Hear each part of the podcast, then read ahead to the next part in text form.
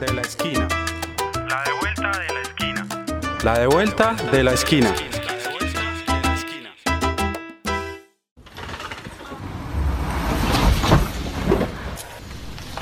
Eh, madre, qué huecos tan tremendo por aquí por Santa Elena, se me daña el carrito.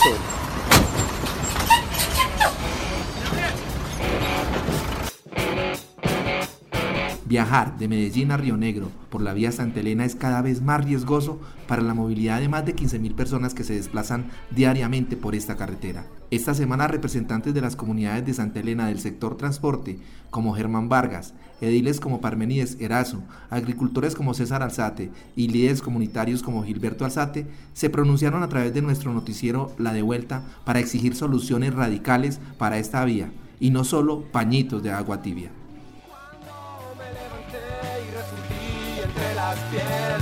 Estuvimos con Ana Isabel Rivera, directora del periódico Viviendo Santa Elena, la importancia de la vía Medellín-Santa Elena radica, es la principal vía de comunicación entre la zona urbana del municipio de Medellín y la zona rural. Es tal vez el corregimiento más importante a nivel turístico que tiene el municipio de Medellín y adicionalmente es el corregimiento más grande en extensión que tiene la ciudad de Medellín. En Santa Elena tiene asiento la cultura silletera, hay diversas dinámicas que tienen que ver con el desarrollo del sector turístico, hoteles, restaurantes y una cantidad de negocios. Entonces, eso hace que la vía sea realmente muy importante. Son 22.3 kilómetros que pertenecen a la gobernación de Antioquia y los mismos que están realmente en este momento en un estado de abandono porque cuando la gobernación y la concesión túnel Aburra Oriente terminaron la obra del túnel de Oriente inaugurada en agosto 15 de 2019, abandonaron completamente la vía Santa Elena y solamente le han hecho lo que nosotros llamamos pañitos de agua tibia, pero realmente la vía necesita ser completamente repavimentada porque está en un estado altísimo de deterioro. La comunidad ha realizado dos acciones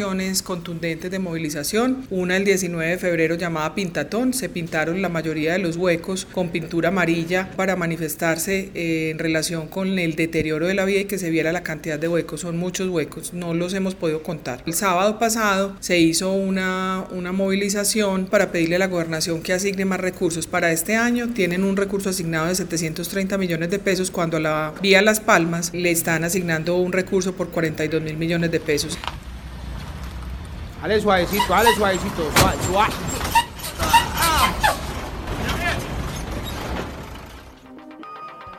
Esta investigación hace parte de la agenda informativa de la Esquina Radio. Les invitamos a compartirlo desde las plataformas de podcast Google Podcast, Spotify y Apple Podcasts. También lo puedes escuchar en www.laesquinaradio.com y en la señal FM 101.4 La Esquina Radio. Todo lo que aprendí en la carretera Estuvimos con JJ Marín, coordinador de la Mesa Santa Elena Somos Todos. Porque la misma interventoría de infraestructura de la gobernación de Antioquia informa que la vía de Santa Elena, su vida útil ha terminado. Esto quiere decir que hay que levantar toda la carpeta y poner una carpeta nueva. También es importante resaltar que eh, en el peaje, el año pasado, por ejemplo, pasaron alrededor de unos 4.600.000 automóviles en ambos sentidos para un recaudo cercano a los 56 mil millones de pesos. Con este dinero recaudado podría arreglarse la vía de Santa Elena, no solamente por los habitantes de Santa Elena, sino por el turismo que trae el corregimiento hacia Medellín, hacia Antioquia y hacia Colombia restricciones que hay por ley para evitar que los vehículos de carga pesada transiten por esta vía, algunos oyentes de la devuelta de la esquina nos comentaron que se han sancionado vehículos. Por ejemplo, en el día de ayer, una volqueta de placas YXC240, WLX585 y también otra volqueta de placas OLB052 han sido sancionadas todos los días, como nos los cuenta el agente profesional de tránsito Rubén Darío Montes. Les quiero contar que desde Barrios de Jesús y hasta la jurisdicción que llega a límites con el municipio de Río Negro, es prohibida la circulación de vehículos de carga cuya capacidad sea mayor a 4 toneladas. Quienes transiten por el lugar y lógicamente que sean vehículos mayores de ese tonelaje se sujetan a la sanción, la cual corresponde 448 mil pesos y aún a la inmovilización del vehículo. Es precisamente que se da esta medida con el ánimo de proteger ese tramo vial y entender que el mismo no está diseñado para dicha capacidad superior a 4 toneladas. ¡Jue madre! Se me dañó el amortiguador. ¡Jue madre! Se me dañó el amortiguador. ¡Ah!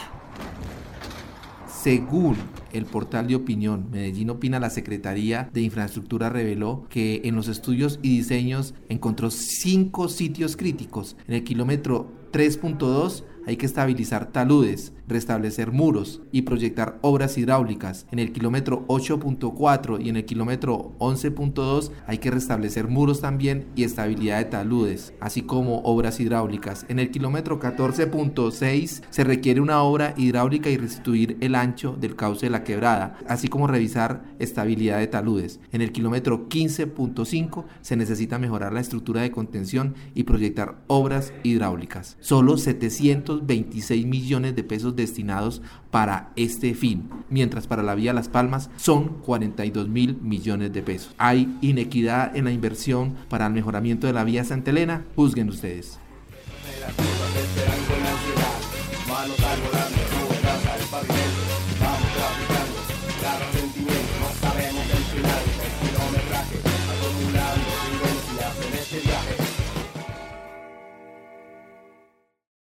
Esta es la de vuelta de la esquina, una producción de la Asociación Palco para el noticiero La de vuelta de la esquina radio. Consulta nuestra agenda informativa de la semana en www.laesquinaradio.com.